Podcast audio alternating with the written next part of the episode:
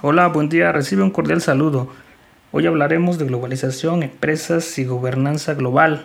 Como has leído, en la actualidad existe un gran debate respecto al papel que cumple el Estado en la era de la globalización, en el ejercicio de la representación y la pronta respuesta ante las necesidades de las sociedades.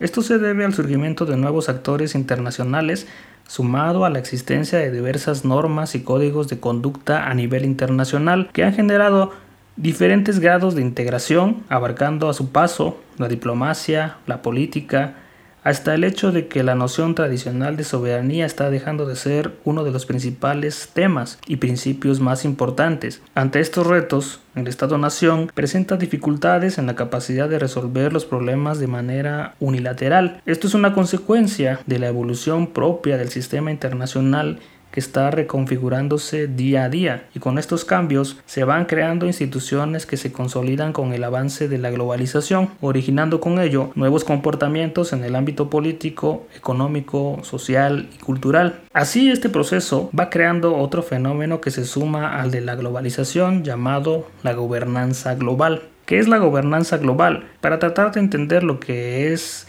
y significa la gobernanza global y diciendo con responsabilidad tratar de entender, en el ámbito académico no existe un consenso respecto a lo que el término implica. Por eso es necesario manifestar antes la importancia que juega el territorio para el Estado y para el ejercicio de la soberanía.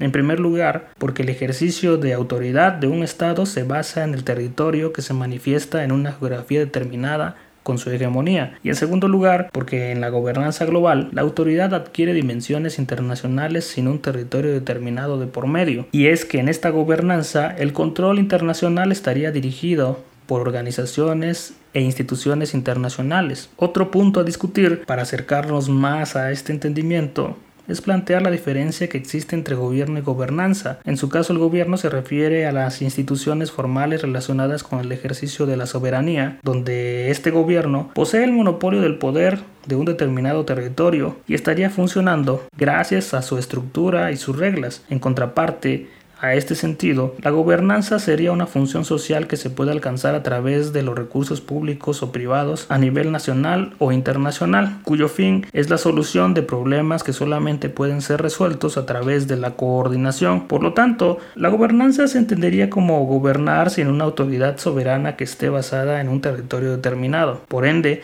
a medida que la gobernanza global aumenta, la interdependencia también lo hace en su forma de ONGs, empresas multinacionales o asociaciones comerciales.